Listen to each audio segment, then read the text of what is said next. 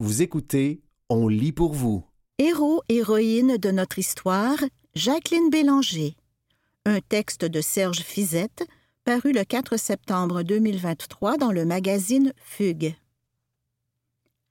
Certains héros de notre histoire ont eu des vies hors normes pour le moins surprenantes. C'est le cas de ce garçon qui, durant sa courte existence, a changé quatre fois de nom. Né en 1949, c'est au départ un bambin joufflu qui se nomme Jacques Bélanger. À onze ans, il devient célèbre. Ma mère, raconte-t-il, possédait un restaurant, le Petit Baluchon, à Montréal. Chaque jour, à l'heure du midi, je chantais devant les clients. Pour me remercier, les gens me donnaient de l'argent.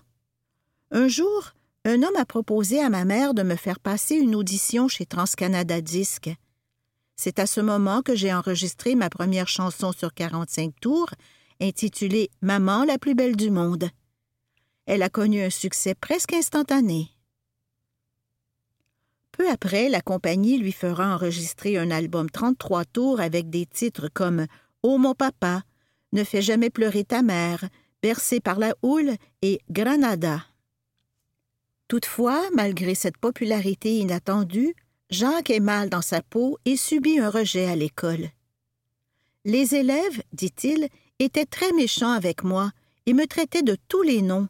Ils me disaient que j'avais l'air d'une fille et me traitaient de fifi. Ellipse.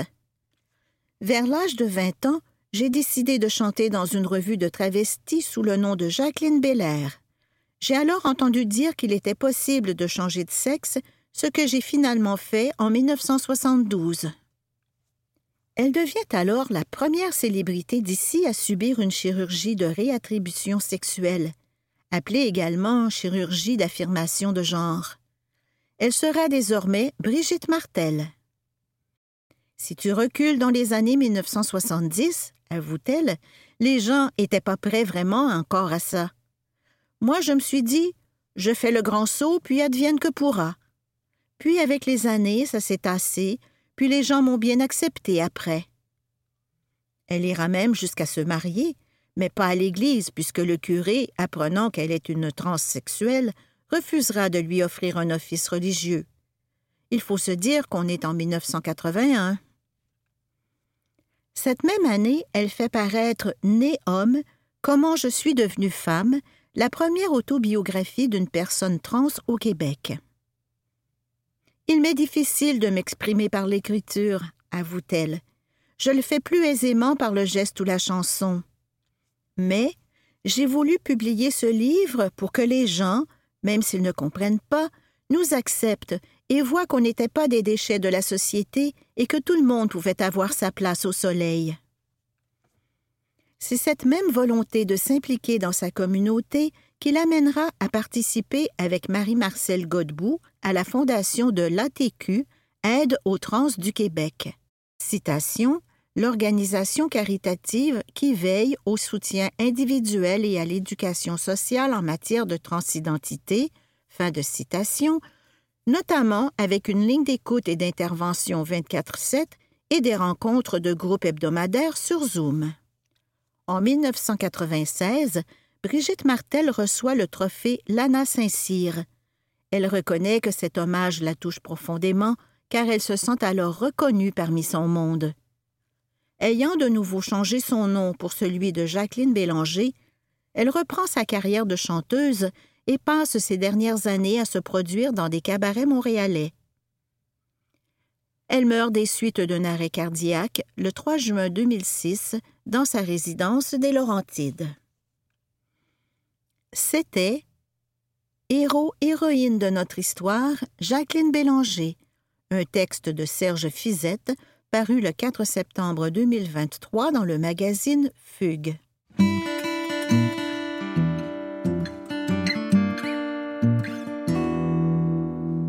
Comment utiliser moins l'automobile?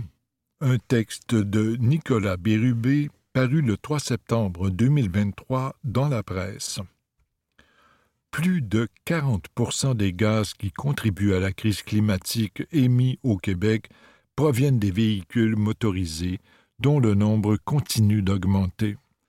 Est-il possible de réduire de façon importante et durable la circulation automobile tout en maintenant une croissance économique? À l'international, différents exemples permettent de répondre par l'affirmative. Un système de frais de congestion au centre-ville. Londres s'est attaqué dès 2003 à la présence d'automobiles dans son centre-ville, avec un succès en demi-teinte. En 2003, Londres, au Royaume-Uni, a été l'une des premières grandes villes du monde à mettre en place un système de frais de congestion pour les automobilistes rendant au centre-ville. Critiqué à ses débuts, le système est aujourd'hui accepté par la majorité des citoyens et des commerçants. La part modale des déplacements en automobile privée a chuté de 12% entre 2000 et 2019 alors que la population de la ville a grimpé de près de 30% et que le PIB de la capitale britannique a augmenté de plus de 50% Toutefois, cette réduction est due à la hausse de la popularité de la marche, du vélo et de l'utilisation du transport collectif. Environ 10 millions de déplacements en voiture privée sont effectués chaque jour à Londres, un nombre qui fluctue peu d'année en année le conducteur d'un véhicule doit payer 15 livres sterling, environ 26 dollars canadiens, pour entrer dans la zone de congestion. Malgré tout, les bouchons causés par la forte présence de véhicules automobiles coûtent à l'économie londonienne 5,1 milliards de livres par an, 9,2 milliards de dollars canadiens, soit 1211 livres 2090 dollars canadiens par conducteur selon la ville de Londres. Pour accélérer le pas, Londres entend mettre en place dans les prochaines années un système payé pour rouler qui imposera des frais à tout déplacement en véhicule privé dans Londres et non seulement pour entrer dans le centre de la capitale. 27% c'est la proportion des kilomètres qui devront être franchis en moins chaque jour par des véhicules à moteur à Londres d'ici 2030 pour que la capitale devienne une ville sans émissions nettes de carbone, comme elle s'y est engagée. Et au Québec? Au Québec, le débat sur la place de l'automobile dérape souvent vers des exemples extrêmes du type Qu'est-ce que les gens vont faire sans voiture sur la côte nord c'est un faux débat. Pas moins de 70% des Québécois habitent en milieu urbain ou semi-urbain. C'est là qu'il y a des gains importants à faire, et c'est là-dessus qu'on doit concentrer nos efforts, selon Anne-Catherine Pilon, analyste en mobilité durable chez Équiterre. De voir un ministre comme Pierre Fitzgibbon reconnaître la réalité des changements climatiques, c'est assez rassurant. Pour réduire l'auto-solo, il faut proposer des solutions de rechange intéressantes parce que l'humain n'aime pas changer ses habitudes. Les gouvernements ont un rôle à jouer pour financer les transports actifs et collectifs, les rendre viables et attirants. On peut par exemple transformer une autoroute en boulevard urbain, comme l'a fait la ville de Milwaukee aux États-Unis, avec d'excellents résultats qui ont fait naître trois nouveaux quartiers et réduit les déplacements motorisés. Le même principe peut fonctionner avec le transport actif si on construit une piste cyclable protégée, pratique et intéressante comme celle de la rue Saint-Denis à Montréal, on voit que l'usage va en augmentant, qu'on séduit des gens qu'on ne séduisait pas avant. C'est un effet puissant, selon Marie-Soleil Gagné, directrice générale de l'organisme Accès Transport Viable. Vous écoutez Comment utiliser moins l'automobile? Un texte de Nicolas Bérubé paru le 3 septembre 2023 dans la presse. Oslo, péage et reconfiguration des rues. La capitale norvégienne semble avoir trouvé la formule pour désengorger et décarboner son centre-ville tout en maintenant et en augmentant son attractivité. Moins 28 c'est la diminution du nombre de trajets en voiture enregistrés dans le centre d'Oslo de 2016 à 2019. La diminution des trajets à Oslo est en partie le résultat de l'implantation d'un système de péage, comme à Londres. Mais la principale raison a été la reconfiguration des rues avec pour objectif l'amélioration de la qualité de vie. Beaucoup de rues ont été fermées au trafic automobile, d'autres sont devenues des sens uniques. Énormément de cases de stationnement sur rue ont aussi été retirées. Plus de 9000 places de stationnement sont offertes près du centre-ville dans des stationnements étagés. Certains commerçants se sont plaints et certains ont même déplacé leurs boutiques ailleurs. Mais le centre-ville est toujours aussi vibrant. Il attire toujours autant de monde et est beaucoup plus agréable, sûr et paisible au quotidien, car on y compte plus d'espaces verts, plus de tranquillité pour les familles, les piétons, les cyclistes, etc., selon Christopher Solstad Steen, porte-parole de Trig Traffic, organisation non gouvernementale norvégienne qui œuvre pour une sécurité routière accrue. Le débat sur la nécessité de réduire le nombre de véhicules motorisés est aussi présent en Norvège. Nous avons besoin des véhicules pour aller du point A au point B. En même temps, on sait que les véhicules causent de la pollution, des bouchons, du danger pour les gens qui se déplacent à pied, en plus de dégrader la qualité de vie des quartiers. En Norvège, certaines personnes en région ont sans doute besoin de leur voiture pour tout faire. En banlieue, il y a souvent des options, même si les gens les connaissent encore mal, tandis que dans le centre des villes, posséder une voiture est vu comme quelque chose du passé, dit Christopher Solstadstein. Et au Québec, quand on demande aux enfants au Québec comment ils veulent aller à l'école, ils veulent tous y aller à vélo. Mais pour les parents, le vélo, ça arrive en dernier, car ils craignent pour la sécurité de leurs enfants. Il faut changer les environnements pour changer les perceptions. En ce sens, l'annonce cette semaine que Québec va envoyer de l'argent aux municipalités pour créer de meilleurs aménagements autour des écoles est une très bonne nouvelle.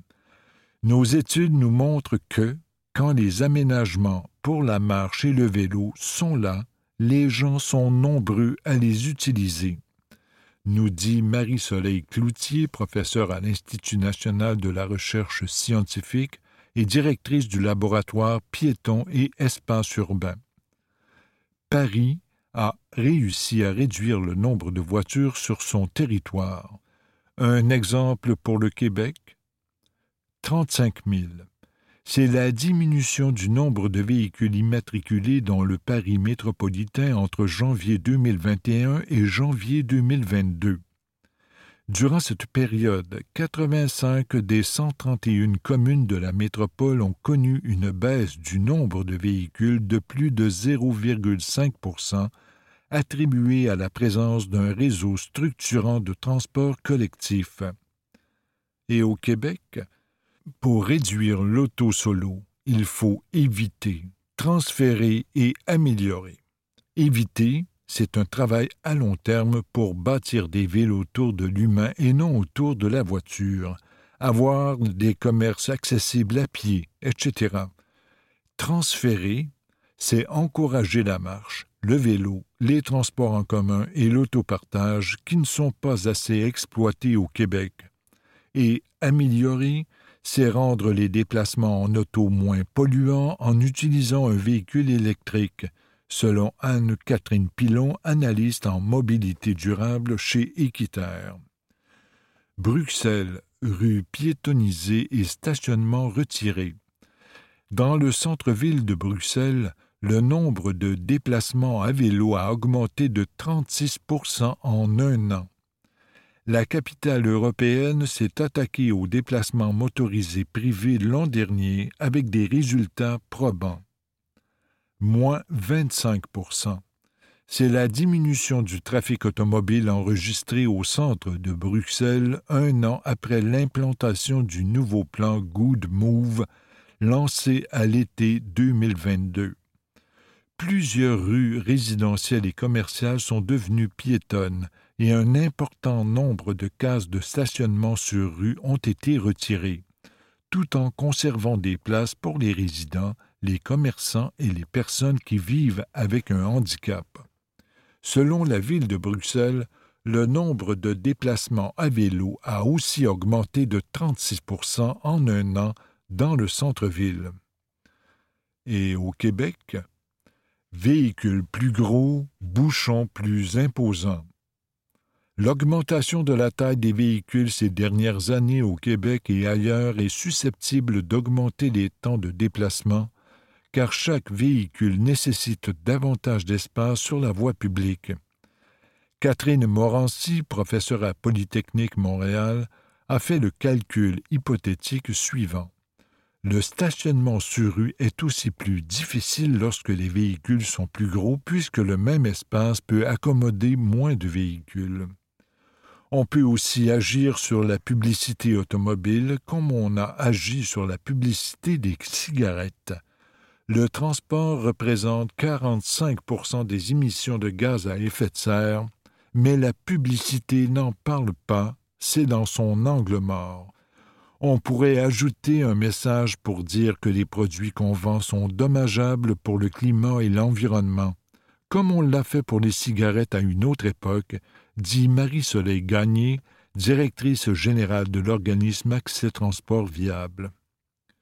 Vous écoutez Comment utiliser moins l'automobile un texte de Nicolas Bérubé paru le 3 septembre 2023 dans la presse.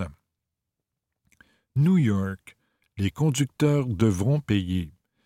New York lancera en 2024 un système pour taxer la congestion dans son centre-ville un projet en discussion depuis des décennies. De 9 à 23 dollars US. C'est la fourchette de prix à l'étude pour acheter un droit d'accès en véhicule motorisé dans le sud de Manhattan, à New York, système qui sera en vigueur à partir du printemps 2024. Chaque jour, environ 700 000 voitures, taxis et camions circulent dans le sud de Manhattan, créant des bouchons de circulation qui comptent parmi les pires aux États-Unis. Le nouveau programme a pour but de réduire l'accès motorisé au centre-ville, d'améliorer la qualité de l'air, de même que de lever des fonds pour financer des modes de transport durables, notamment de financer une rénovation du métro de New York, ouvert en 1904, à la fois l'un des plus vieux et des plus utilisés au monde quelques 75 des déplacements dans le sud de Manhattan sont déjà effectués en transport collectif. Et au Québec, l'écofiscalité, tarifer la pollution, est aussi un outil qu'on n'utilise pas beaucoup au Québec. On pourrait le faire et utiliser les recettes pour financer des services de transport actif et collectif de qualité. Par exemple, les droits d'immatriculation finançant le transport collectif, qui sont de 30 dollars, n'ont pas été indexés depuis 1992. On se prive d'une source de revenus et ça n'encourage pas les changements de comportement. La motorisation impose un coût à la société en plus du coût payé par l'individu. De la même façon, on subventionne les véhicules électriques, mais pourquoi on ne subventionnerait pas les vélos et les vélos électriques, qui coûtent bien moins cher en utilisation à la société que l'usage d'un véhicule motorisé? demande Marie-Soleil Gagné, directrice générale de l'organisme Accès Transport Viable. Tarification kilométrique. Au Québec, des experts étudient la possibilité de faire payer les automobilistes en fonction de leur utilisation du réseau routier. Dans un rapport déposé cette année, l'Alliance pour le financement des transports collectifs au Québec suggère l'idée d'une tarification kilométrique au Québec, un projet qui est à l'étude par la Communauté métropolitaine de Montréal, CMM, et la Communauté métropolitaine de Québec, CMQ. L'idée est que les gens qui utilisent le plus le réseau routier paient leur juste part, car actuellement les contribuables subventionnent le réseau en payant une grande partie des frais qu'il possède un véhicule ou non, qu'il l'utilise beaucoup ou non, explique Marie-Soleil Gagné, directrice générale de l'organisme Accès Transport Viable. C'était Comment utiliser moins l'automobile un texte de Nicolas Bérubé paru le 3 septembre 2023 dans la presse. Fuck la game, un texte de Stéphane Laporte, paru le 10 décembre 2023 dans la presse. Mercredi 6 décembre, à l'Assemblée nationale, le leader parlementaire de Québec solidaire, Alexandre Leduc, a laissé tomber un Fuck you Simon. Non, ce n'est pas une chanson des trois accords. La chanson des trois accords, c'est Ouvre tes yeux, Simon. Ici, il n'est pas question de Simon Pro, mais de Simon Jolin Barrette, le leader parlementaire de la CAQ. Exaspéré par les propos de son adversaire, le duc a osé le mot commençant par un F. Il n'est pas le premier député à utiliser un langage, à en décrocher le crucifix. Oh que non. Ils sont légions. L'ex-ministre délégué au transport, Norman Macmillan, du Parti libéral, a traité la députée adéquiste Sylvie Roy de grosse Chris. L'ex-députée libérale Christine Saint-Pierre a déjà lancé à la première ministre péquiste Pauline Marois Va chier. L'ancien premier ministre libéral Jean Charest a quant à lui qualifié la députée péquiste Elsie Lefebvre de chienne. Sans oublier l'ancien député libéral Thomas Mulcair, plus rouge que jamais lorsqu'il a insulté l'ancien ministre péquiste Yves Duhem en ces termes J'ai hâte de te voir en prison, vieille plotte. Tout ça n'a pas été dit à la poche bleue, mais au salon bleu, l'endroit où siègent les plus dignes représentants de la population. Faut-il s'en scandaliser? Le porte-parole de Québec solidaire, Gabriel Nadeau-Dubois, a rapidement minimisé les propos grossiers de son collègue. On est en fin de session, tout le monde est fatigué. Les politiciens, c'est des êtres humains, hein? Il leur arrive de perdre le contrôle de leurs émotions. C'est ce qui est arrivé à mon ami, selon Gabriel Nadeau-Dubois, au sujet des propos d'Alexandre le Duc. Vu de même, la fatigue, l'émotion, un fuck you est si vite arrivé. C'est certain. Le problème avec les gros mots, ce ne sont pas les gros mots, c'est ce qu'ils cachent derrière. Quelque chose de beaucoup plus énorme, un climat de rivalité, un climat d'hostilité constant. On ne se sacre pas toujours après, au Parlement mais on est souvent sur le bord de vouloir se sacrer après. L'insulte est un trop plein, mais on est toujours plein. Comme dirait Martin Saint-Louis, le système parlementaire, c'est la game dans la game. Il y a la game de voter des lois, d'adopter des projets pour améliorer la vie des citoyens, et il y a la game de vouloir le pouvoir. Ceux qui l'ont jouent pour le garder. Ceux qui ne l'ont pas jouent pour l'obtenir. Et cette game-là prend le dessus sur la première. Les partis politiques, ce sont des équipes de hockey. Ils jouent les uns contre les autres. Ils scorent lorsqu'ils prouvent que l'autre a tort. Et ça passe ses journées à chercher des torts pour augmenter son score. Les oppositions dénoncent ce que fait le gouvernement. Le gouvernement dénonce ce que proposent les oppositions. Et parfois, à force de se traiter constamment de pas bon, on finit par se traiter de crise de pas. Mais le problème, ce n'est pas le crise. Le problème, c'est de s'en vouloir autant. C'est de s'en vouloir tout le temps une partie de souk à la corde Est-ce la meilleure façon de faire avancer une société? Personne n'avance au souk à la corde. On reste sur place. On tire, on tire, jusqu'à ce que l'un des deux côtés s'écrase. Pendant ce temps-là, le système de santé et le système d'éducation font du surplace aussi. Chacun tire de son bord. Et ça va mal, parce que ça allait mal et que ça ira mal.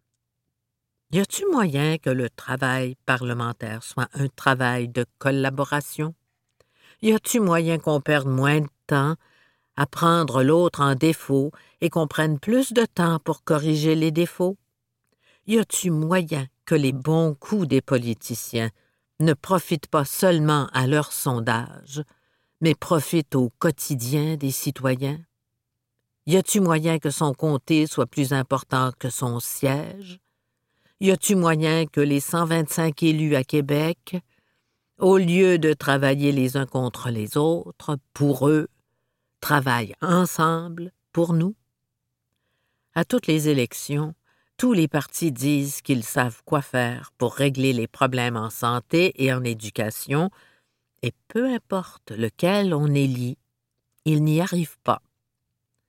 C'est peut-être qu'ils ont besoin d'aide, quand il y a une guerre, tout le monde se solidarise, tout le monde s'unit contre l'ennemi. Au diable, la partisanerie. On se consulte, on se complète. Nous sommes en guerre, dans nos hôpitaux, dans nos écoles, dans nos rues. La maladie, l'ignorance et la pauvreté sont les ennemis. Ce n'est pas le député assis de l'autre côté. Gens au pouvoir, arrêtez de regarder les autres de haut, comme si vous déteniez la vérité. Gens de l'opposition, arrêtez de mépriser ceux qui dirigent, comme s'ils étaient tous des cons. Ce n'est pas à Simon qu'il faut dire fuck you, c'est à la game. La game qui fait que nos représentants sont poussés à travailler plus pour leur parti que pour le pays. Je sais qu'on n'a pas trouvé mieux comme système. Je sais aussi que tant qu'on ne trouvera pas, ça n'ira pas mieux. Il n'y a qu'une façon d'améliorer les choses, c'est que chaque personne soit plus sensible au sort des autres, pas juste au sien. Et c'est à l'Assemblée nationale de donner l'exemple.